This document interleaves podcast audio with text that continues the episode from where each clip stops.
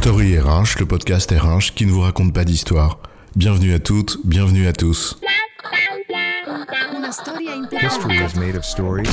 Dans cet épisode, nous allons parler de productivité sous les angles individuels et collectifs.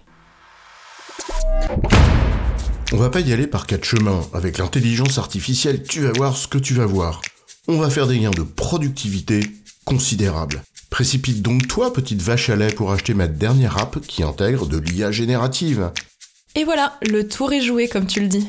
Ce n'est pas la peine de couper les poils de cul en quatre, ni les poires en deux. Le digital serait LA solution miracle à la productivité.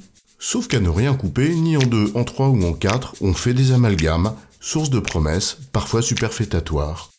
Alors, productivité individuelle et productivité collective, c'est quoi l'histoire? Les mensonges qu'on croit volontiers reposent souvent sur une logique simple.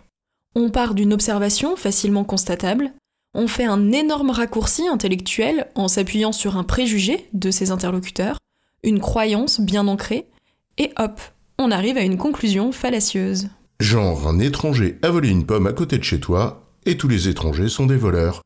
Ah, on n'est pas sorti des ronces avec ce genre de conneries abyssales. Et sur le sujet qui nous intéresse ici, eh bien c'est un peu la même chose. L'informatique offre bien sûr des gains de productivité personnelle considérables, pour celles et ceux qui savent s'en servir intelligemment. C'est assez facilement observable dans la pratique, et chacun en fait même l'expérience personnelle dès lors qu'il maîtrise bien un outil. On a là peut-être un premier biais d'ailleurs, mais ce n'est pas celui-ci qui nous intéresse le plus dans cette histoire. Il ne faudra pas croire qu'il suffit de mettre un outil informatique, y compris puissant et convivial, dans les mains de quelqu'un pour que sa productivité personnelle augmente. En effet, on l'a dit, il faut savoir s'en servir intelligemment. Et l'outil puissant dans les mains de celui ou celle qui ne sait pas bien s'en servir peut produire l'effet inverse justement, parce qu'il est puissant. Mais admettons-le comme postulat, une informatique personnelle bien maîtrisée améliore la productivité personnelle. Tu sais faire des tableaux croisés dynamiques sur Excel, tu vas plus vite. Tu sais bien utiliser la gestion des références dans Word, tu te facilites la bibliographie de ton bouquin ou de ton mémoire de fin d'études. Donc bien sûr, tu comprends et te sers avec intelligence de ChatGPT ou de tout autre outil d'intelligence artificielle, générative par exemple, et bah tu peux très significativement booster ta productivité personnelle. Tu prends du code informatique par exemple avec ChatGPT, c'est comme si tu avais un stagiaire qui te décharge une partie du travail et en plus qui te fait la pédagogie de ce qu'il fait. Tu gagnes du temps et tu progresses. Tu retouches des photos ou tu en cherches sur des banques d'images libres de droit pour illustrer ton article et hop, l'IA générative.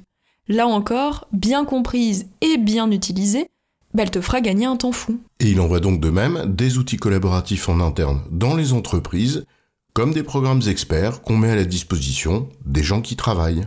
S'ils sont bien pensés, et c'est là aussi un autre biais, ils ne le sont pas toujours bien en fonction de la réalité des exigences métiers, mais s'ils sont bien pensés et bien utilisés, bah normalement, chaque opérateur améliorera sa productivité. Le gestionnaire de paye, par exemple, pour lequel tu mets à disposition des routines et des indicateurs pour mieux automatiser ses contrôles de paye, eh bien il gagne du temps. Pareil dans tous les métiers. Donc, en premier résumé, l'outil bien pensé et bien utilisé par un opérateur est une source de productivité individuelle pour cet opérateur. On sait qu'ils ne sont pas toujours bien pensés, loin s'en faut d'ailleurs, ni bien utilisés, mais on peut quand même admettre ce premier argument. Il en va de même pour toute autre forme de démarche, processus, procédure, outil, automatisation destinée à faciliter le travail de ceux qui travaillent. Bien pensé et bien utilisé, c'est une source de productivité individuelle. Mais le seul problème, c'est que les gens ne travaillent pas seuls. La plupart du temps, il s'agit pour chacun de contribuer à un processus qui est plus vaste. D'être un maillon dans un dispositif ou tout simplement de collaborer avec d'autres. Et c'est là où la somme des productivités individuelles ne fait pas automatiquement ni systématiquement la productivité collective. C'est pas très difficile à comprendre et à se figurer. Si chacun court plus vite, mais que personne ne court dans le bon sens, bah la productivité collective peut même s'effondrer.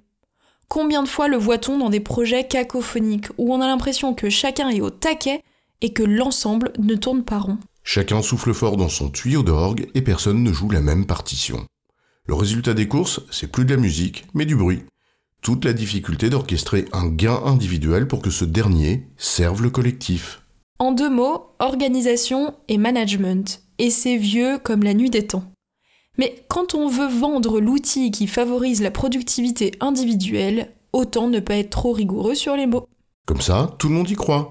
Oublions les coûts de transaction et d'échange en interne, les atermoiements des uns, les jeux de pouvoir des autres, les mauvaises volontés, bref, ce qui fait la vie d'une entreprise. Or, comme la productivité collective, c'est bien la quantité de ressources consommées rapportée à ce que tu as créé, elle dépend de très nombreux autres facteurs qui ne dépendent pas seulement de l'efficacité de chacun, mais bien de l'efficience du tout. En résumé, ce qui contribue à améliorer la productivité individuelle n'est en rien une garantie d'amélioration de la productivité collective. Car cette dernière n'est absolument pas la somme des productivités individuelles, mais bien la productivité de l'ensemble, soumise à bien d'autres facteurs. J'ai bon, chef? Oui, tu as bon, mais on va pas en faire toute une histoire.